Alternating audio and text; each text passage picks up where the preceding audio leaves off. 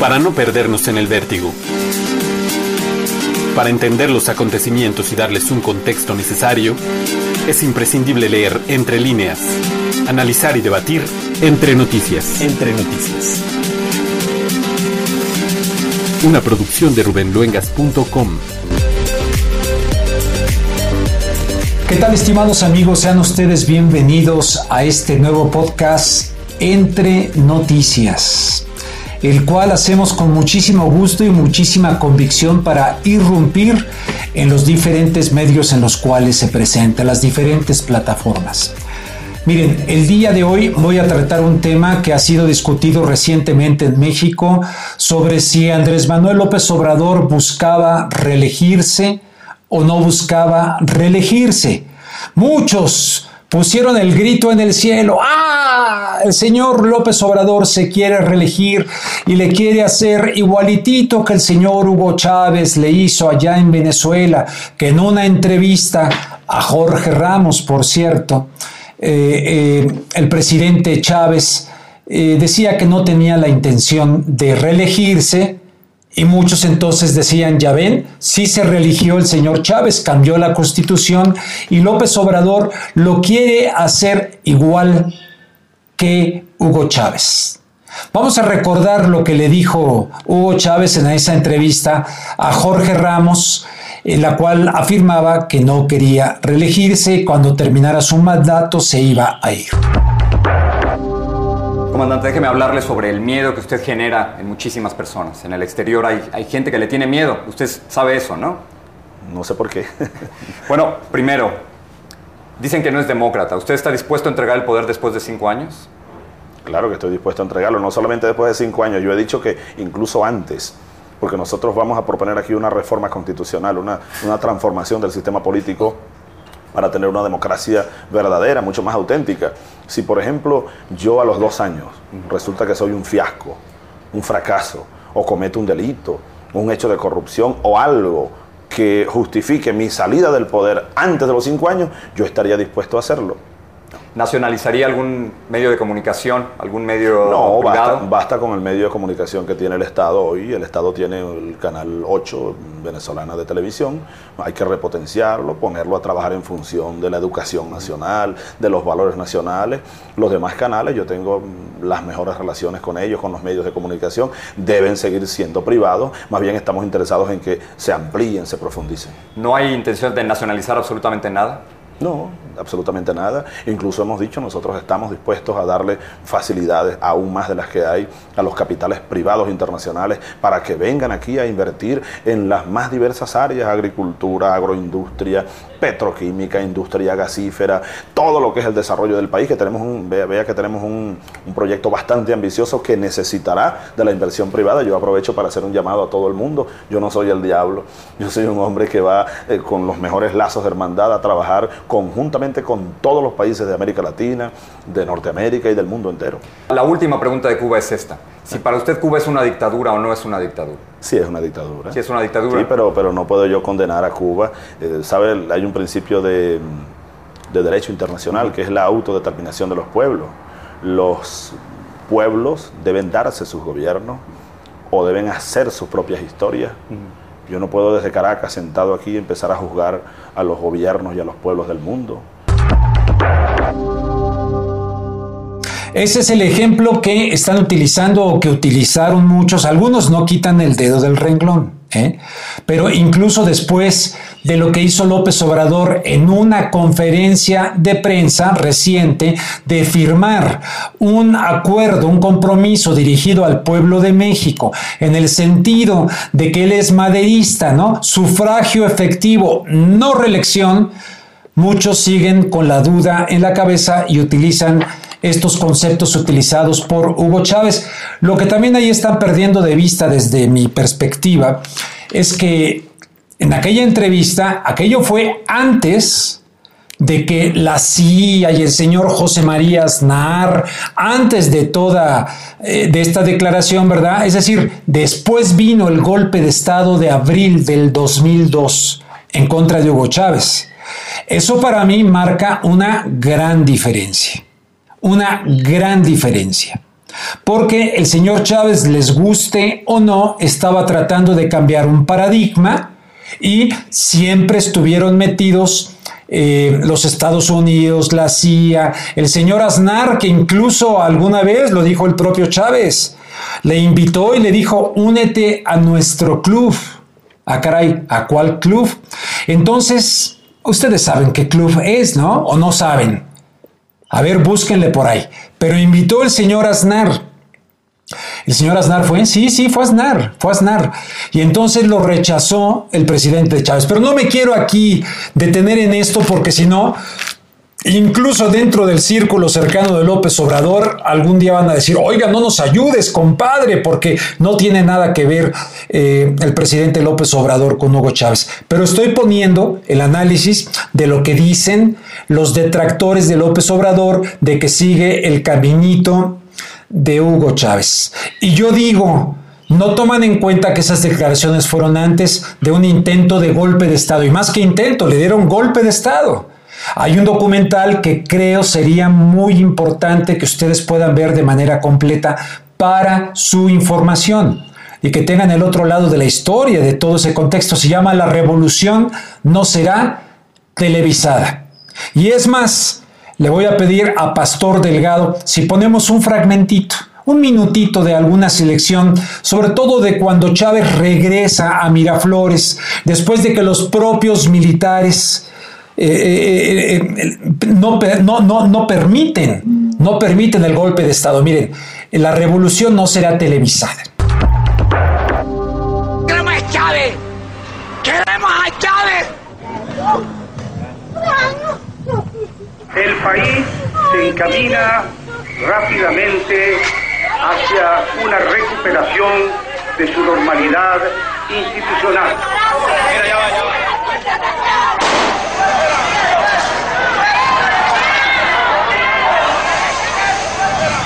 Let me share with you the administration's thoughts about what's taking place in Venezuela. We know that the action encouraged by the Chavez government provoked this crisis. The Chavez government suppressed peaceful demonstrations, fired on unarmed peaceful protesters, resulting in 10 killed and 100 wounded. That is what took place, and a transitional civilian government has been installed. Ahora amigo, nuestro compañero Pedro Guerrero nos tiene información desde las afueras de la Embajada de Cuba, aquí en Caracas. ¡Ni un paso atrás! ¡Ni un paso atrás! Miren, los que están ahí adentro, Diosdado Cabello y su combo, ustedes se van a tener que comer las alfombras, se van a tener que comer las sillas y las mesas que están ahí adentro, porque no les va a entrar comida, no les va a entrar agua. Les vamos a cortar la luz después que vean esta transmisión. Se están tratando de cortar estos cables para dejar sin luz la Embajada de Cuba. La censura se implantó desde el viernes en la mañana cuando se nos dice por primera vez que no estaba permitido que apareciera en pantalla de ese momento en adelante ningún personero del chavismo. Cero chavismo. El exministro del Interior y Justicia al exministro del Interior y Justicia, capitán de navío Ramón Rodríguez Chacín, el hombre que hasta ayer... Y me dicen, esta es la línea, yo tengo la línea directamente con el dueño del canal y acatas la línea o te vas. Me parecía antiético y así se lo dije, o sea, eso va contra mis principios y yo inmediatamente eh, renuncié. Vimos toda la información por aquí, es completamente normal, la gente está eh, al parecer durmiendo y todo está muy tranquilo. Despite the blackout by the Venezuelan private media, members of Chavez's government have managed to communicate with international television networks, getting the message back to Venezuela via cable TV that Chavez had not resigned and was being held captive. Very quickly, the word began to spread.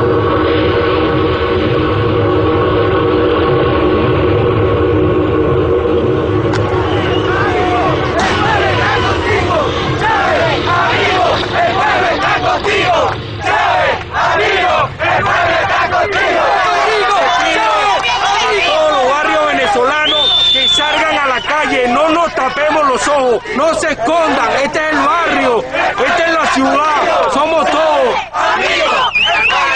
Chávez no ha renunciado, el único... Únicamente para poner en contexto, en perspectiva, que los analistas del comportamiento posterior de Chávez no analizan el peso que tiene esto, que la CIA, que el señor, este mismo señor que han puesto ahora, por cierto, Elliot Abrams, fue uno de los arquitectos de aquel golpe de Estado en contra de Hugo Chávez. Y entonces el señor Ramos y todos querían que nada pasara después, que no cambiara absolutamente nada. Hay que recordar, simple y sencillamente como antecedente histórico. En los Estados Unidos, por ejemplo, el expresidente Ah, el expresidente Roosevelt, Franklin Delano Roosevelt, ¿cuántas veces fue elegido en los Estados Unidos? Cuatro veces. Una, dos, tres, cuatro, pero después se murió. ¿verdad? Después se murió, precisamente quedó en su lugar el tipo que tiró la bomba atómica en Hiroshima y Nagasaki. Entonces después dijeron, no, Vamos a quitar esto de la reelección porque un solo presidente, Roosevelt, elegido una, luego reelegido una, dos, tres veces reelegido y elegido una. Dijeron, vamos a cambiar esta situación. Está bien, Está bien, pero entonces el señor Chávez hizo un cambio constitucional e hizo lo que Estados Unidos tuvo en su momento en aquel periodo de su existencia. Ahora existe una sola reelección en los Estados Unidos. En México no hay reelección, punto, se acabó. Y entonces el presidente López Obrador, para no dejar duda respecto a su compromiso, que incluso el ahora multicitado historiador Enrique Krause en su, en su página esta o en su cuenta de Twitter ha dicho que qué bien, bienvenido, porque eso es un compromiso con la historia. Bueno, vamos a escuchar primero a los críticos, como por ejemplo el presidente de la Coparmex, el señor de Hoyos, que antes de compromiso fue una de las personas que se lanzaron fuerte en contra de López Obrador para decir que todo era una trampa, pues eh, para aparecer él en la boleta en las elecciones intermedias mexicanas, favorecer a su partido Morena y de ahí algún día en el futuro decir pues que el pueblo manda, el pueblo decide y me voy a la reelección. Vamos a escuchar al señor de Hoyos crítico en ese sentido antes del compromiso firmado por López Obrador eh, de lo que pudiera ocurrir en un futuro. Aquí lo tienen. Los mexicanos necesitamos un presidente al frente del país que cumpla cabalmente con sus funciones, que rinda cuentas y que trabaje para todos. La revocación del mandato implicaría tener un presidente en campaña permanente, distrayéndose de la encomienda para la cual fue electo. Desde Coparmex celebramos que el presidente de la República quiera fortalecer la democracia mexicana y le apoyaremos en ese propósito. Sin embargo, la revocación de mandato no es la respuesta. Presidente, no se valen los juegos tramposos que traicionan a la democracia, ni revocación ni reelección. Bueno, no fue la única crítica que me parece válida, yo no me asusto, ¿eh? No estoy aquí en plan de porrista de López Obrador y decirme rasgo las vestiduras, no. Me parece una reflexión importante. A ver, vamos a ver, porque si López Obrador constantemente dice el pueblo quita y el pueblo, ¿qué tal si el pueblo dice, pues quédate chato? Como diría Cantinflas, ¿no? Quédate aquí en el poder, queremos que te quedes. Yo recuerdo un amigo que cuando Salinas de Gortari, estaba muy impresionado con Salinas de Gortari, nos iba a llevar a la, a la modernidad, la globalización, nos iba a sacar de ser rancheritos, aldeanos, a las grandes ligas del comercio mundial con el Tratado de Libre Comercio. Y decía, oye, tú, tú, tú no votarías por Carlos Salinas de Gortari para que se quedara. Le dijo, no, de ninguna manera, de ninguna manera, pero esa misma persona ahora, ¡uh! ¡Ay, no, qué horror! No vaya a ser que este señor Peje Lagarto se nos quede nuevamente otros seis años. Bueno, así hay mucha gente que piensa. ¿Qué hizo López Obrador? Dijo, a ver, señoras y señores, inmediatamente dio una respuesta y firmó un compromiso que de hecho he publicado en rubenluengas.com, el documento firmado por López Obrador, y dijo, no, ¿verdad? Yo me inspiro en todos estos personajes que ha dicho, pero en Madero, sufragio efectivo no reelección, pero, dijo él, voy a tratar de dejar todo esto de manera tal que sea muy difícil revertir con otra candidata o con otro candidato los cambios que dice él que va a hacer en México. Esto dijo en su conferencia mañanera Andrés Manuel López Obrador. A lo largo de más de 20 años he declarado en diversas ocasiones que de llegar a un puesto público me sometería a la revocación de mandato. Así lo hice cuando fui jefe de gobierno del entonces Distrito Federal y en las tres campañas presidenciales posteriores a ese cargo reiteré tal compromiso. Así, a mediados de mi mandato, en 2021, se deberá llevar a cabo una consulta para preguntar a los ciudadanos si quieren que continúe gobernando o que renuncie. Ciertamente, Fui elegido para ejercer la presidencia durante un sexenio, pero según nuestra Carta Magna, el pueblo tiene en todo momento el derecho de cambiar la forma de su gobierno, es decir, el pueblo pone y el pueblo quita. Para cumplir este compromiso envié al Congreso una iniciativa de reforma constitucional para llevar a la práctica este mecanismo de democracia participativa. Sin embargo, mis adversarios políticos, los conservadores, que creen que soy como ellos porque su verdadera doctrina es la hipocresía, vociferan que la propuesta de someterme a la revocación del mandato encubre la intención de reelegirme en el 2024.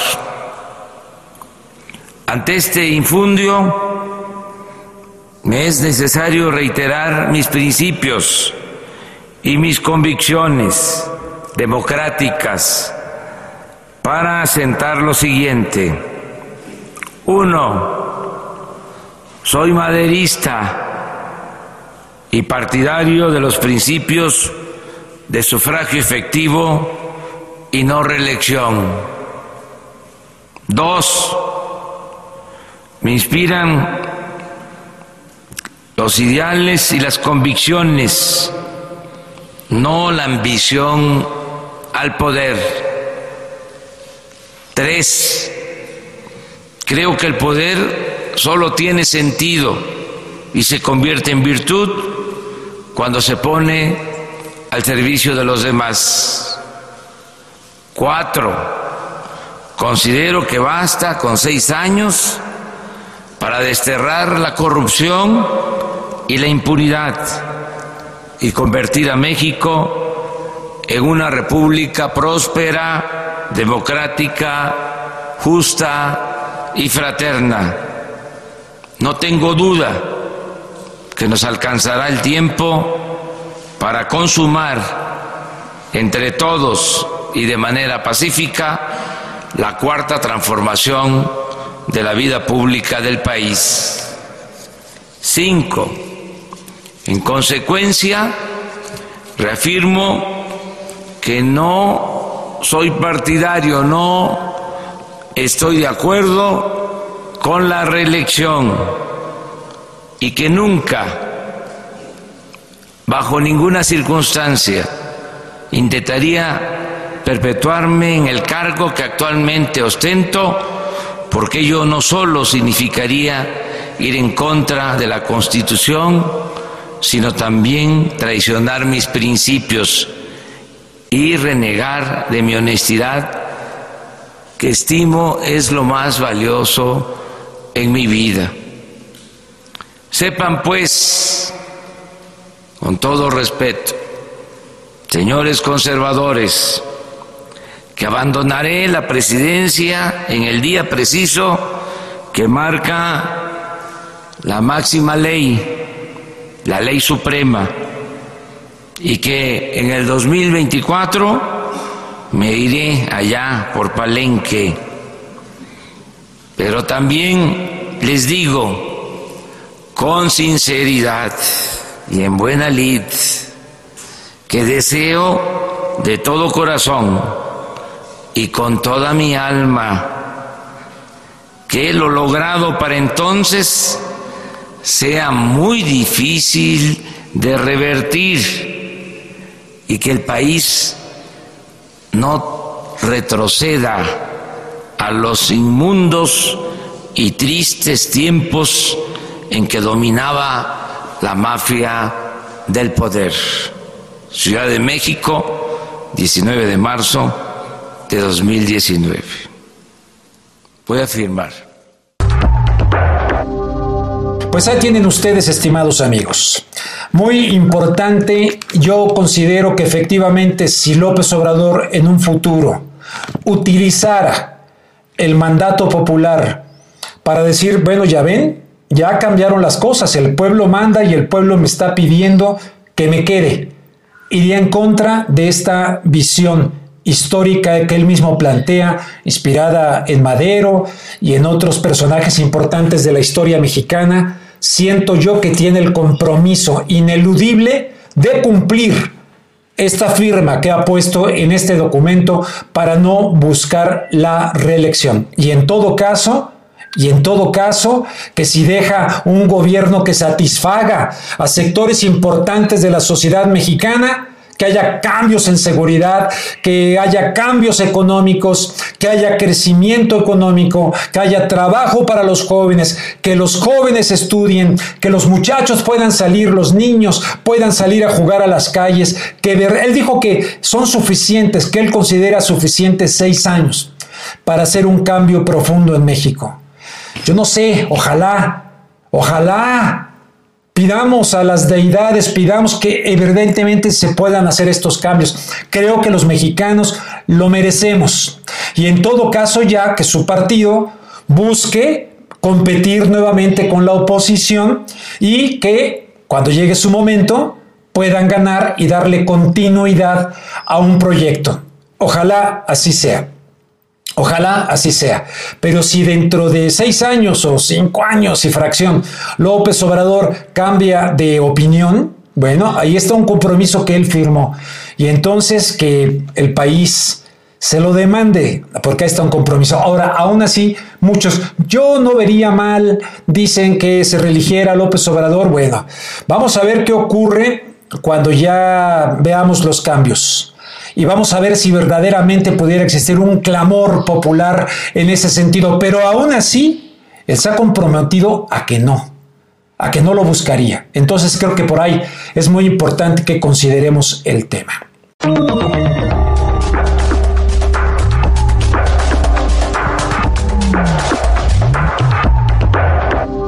Quiero hacer una especie de punto y aparte en este podcast eh, para mostrarles un libro maravilloso, ya ve que me da por presentar libros, tiene aquí un plástico y por lo tanto se va, va a brillar mucho, pero es sobre Beethoven, miren, The Heart of Beethoven, el corazón de Beethoven. Oiga, ¿qué, tiene que ver Beethoven en todo esto? Y que López Obrador y que, y que no sé qué y que no sé cuánto, ¿no? ¿Ustedes no creen que tenga que ver Beethoven con la situación que en este momento todos los mexicanos, mi convicción es que o eres parte del problema o eres parte de la solución del problema. Yo no sé qué sea, por ejemplo, el señor Krause ahora, ¿no? Con todo esto que ha salido de la, de la Operación Berlín. A mí me parece tremenda esta información. Él lo niega, dice que no es cierto, y ahí se están polarizando y dividiendo las posturas pero parece perfectamente clara o habría que investigar más, pero si se corrobora toda esta investigación, eh, francamente, qué vergüenza para este personaje. Qué vergüenza, aunque muchos lo están defendiendo y que son calumnias, bueno, vamos a ver.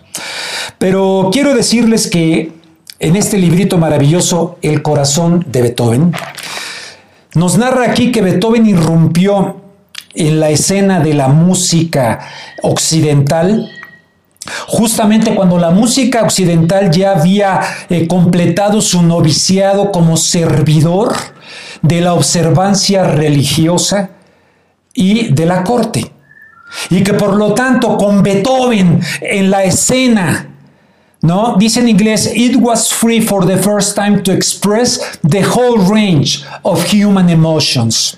Era libre por primera vez de expresar todo el rango de las emociones humanas.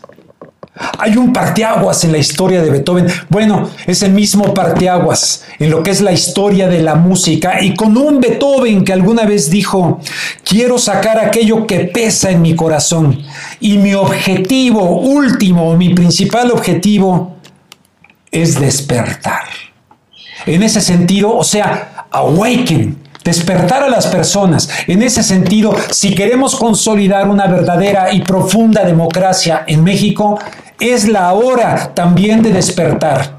Y despertar significa que falsos mitos, sea quien sea, si cometió situaciones como esta de la que está siendo acusado ahora este, este intelectual mexicano, pues sea quien sea, porque no se vale esa conspiración para impedir que alguien, que no es la lucha legítima por el poder, que no me venga, como dijo por ahí eh, el señor Gómez Leiva, que le escuché por ahí. No, entonces volviendo a Beethoven, es la hora de despertar. Y es más, mi querido pastor, te pido por favor, ¿cuál te gusta? Vamos a poner la quinta de Beethoven, porque esa parte de ta ta ta ta, quien no despierta con eso, bueno, pero despertemos como sociedad en su conjunto y les recuerdo una cosa, sin firmar un cheque en blanco a nadie. No olvidemos esto de López Obrador, ha firmado un compromiso con el pueblo de México.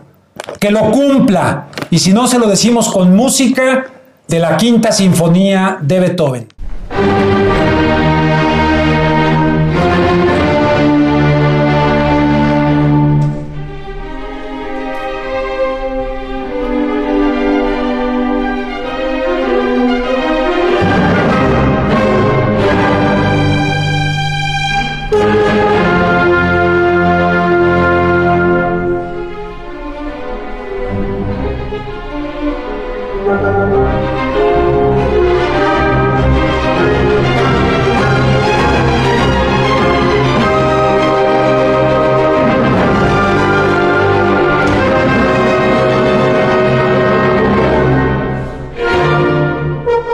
Maravillosa obra, estimados amigos. Y siempre se pueden, como decía mi profesor en la Facultad de Ciencias Políticas y Sociales de la UNAM, eh, salvadoreño, el Salvador Valente, Salvador Valente, nos decía la concatenación. Ahí aprendí la palabra, ¿no? Siempre se pueden concatenar, vincular, siempre se pueden construir lenguajes. Y en este caso, el corazón de Beethoven tiene mucho que ver con, lo que nos está pasando ahora. Ahora, finalmente quiero terminar este podcast con una situación con el corazón de Beethoven y con esto de que it was free for the first time to express the whole range of human emotions. Era libre de expresar, pues soy libre, libre de expresar cosas que me brincan en mi mente. ¿Qué tiene que hacer el señor Bernardo Gómez? Con López Obrador, con el yerno, el señor Kushner, el yerno de Donald Trump, una reunión en su casa para hablar del Tratado de Libre Comercio, para hablar de la inmigración, para hablar del proyecto que se tiene en común entre México, Estados Unidos, para el desarrollo en los países como Honduras, El Salvador, Guatemala, ¿Por qué en la casa del señor Bernardo Gómez? Sé que algunos van a decir, ¿qué tiene? ¿Qué tiene, señor Luengas? No se atreva usted a criticar a López Obrador. Estoy haciendo una reflexión. ¿Qué hubiese pasado si se reúnen en casa del señor Bernardo Gómez, Luis Videgaray, el señor Kushner eh, y Peña Nieto? Estoy seguro, absolutamente seguro lo que dirían muchos de ustedes. No se hagan que no. Bueno, pero lo ha hecho López Obrador. Bien, yo no me espanto, no me rasgo las vestiduras, pero él decía que Televisa, entre otras, eran las empresas que administran la ignorancia de la gente. Y para mí, Televisa y otras siguen administrando la ignorancia y la manipulación y el gusto estético de la gente. Creo que el día que cambien los medios de comunicación y digan, nos sumamos a una transformación por el bien de México, Y dejemos ese estereotipo de conductoras que vienen a enseñar las tetas y que enseñan las piernitas. Eh, ¿Qué tiene que ver eso con, ni siquiera con el espectáculo digno que requieren los mexicanos? ¿Por qué no hay un reportaje? sobre el gran tenor mexicano, eh, Rolando Villazón, que lo dé a conocer más a los mexicanos, que muchos no saben ni quién es. Bueno, ahí el vicepresidente de Televisa, de una empresa privada, una empresa que le debe mucho a los mexicanos y que el señor Azcárraga, aquel decía, televisión para jodidos. Bueno, ese vicepresidente de esa televisora ofreció su casa para que el yerno del señor Trump eh, tuviera un encuentro con López Obrador. No, me brinca, no, no, me checa, perdónenme, pero no me checa. Utilizo el espíritu de Beethoven para decir, expreso con libertad mi duda de esta situación. Estamos que eh, supeditados o vamos a tener con López Obrador alguien valiente, honesto, que le va a decir al señor Trump con todo el respeto del mundo, Cuidado, ¿eh? hasta aquí. O el fin justifica los medios. Van a lograr realmente eh, un acuerdo y él dice es una negociación y no importa que sea en casa de Bernardo Gómez, porque Bernardo Gómez está, eh, bueno, es uno de, los asesores, ¿no? De los que han conformado como grupo de asesores. Bueno, no me rasgo las vestiduras, pero lo dejo como reflexión. Lo dejo como aquello que les dije en el podcast pasado, distinguir separar, desdoblar para hacer la realidad más inteligible. Yo quiero que sea inteligible lo que dijo recientemente en una conferencia de prensa López Obrador, que la reunión fue en casa de Bernardo Gómez, vicepresidente de Televisa. Lo digo con énfasis porque así es mi carácter. Y evidentemente recientemente López Obrador ha dicho que bye bye, goodbye, hasta la vista baby al neoliberalismo que tanto daño le ha hecho al mundo. Esa es otra cosa que quiero ver, ¿eh? Si verdaderamente nos vamos a ir en contra del neoliberalismo, que les debo un podcast íntegro, completo, con voces de gente experta también o conocedora de lo que es el neoliberalismo y cómo le ha hecho daño, tanto daño, tanto daño a la humanidad en una globalización neoliberal, donde el señor Keynes, eh, quedó fuera de combate, ¿no? Que era el que proponía cuando los acuerdos de Bretton Woods, después de la Segunda Guerra Mundial, la necesidad de regular la economía para que don chingón no se coma al débil. Para que los fuertes, estos que están arriba, que dicen que el, no el neoliberalismo lo que es, el neoliberalismo es la dictadura del mercado, punto. La dictadura del mercado que se regula solo y que puede llegar a gotear incluso el neoliberalismo para, para, para los beneficios de los demás. Niega la explotación del hombre por el hombre y tal. Niega muchísimas cosas, ¿no? Ay, me van a acusar de marxista, utilicé la palabra explotación. Bueno, ahí les dejo esas reflexiones, estimados amigos. Gracias, nuevamente les digo, ¿verdad? Porque quieren este, este tipo de cosas a todo dar. El que no la quiera, mire, vayas ahí donde dice suscribirse, me, no me suscribo y bye bye. Hasta la vista, luengas. No hay bronca. Aquí buscamos calidad antes que cantidad. Gracias por estar con nosotros. Gracias, Pastor Delgado, por la edición de este podcast entre noticias. Y dicho sea de paso, Entrenle a Beethoven, escuchen su música, sientan la energía de Beethoven y lo que sacó de su corazón.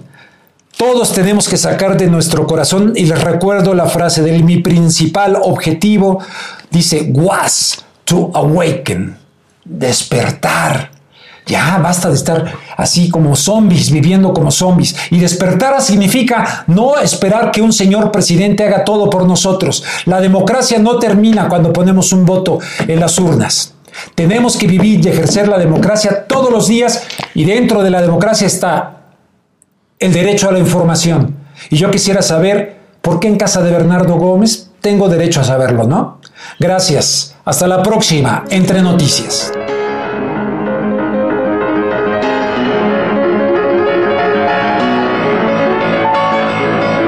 Una producción de rubenluengas.com. Conducción Rubén Luengas. Edición Pastor Delgado.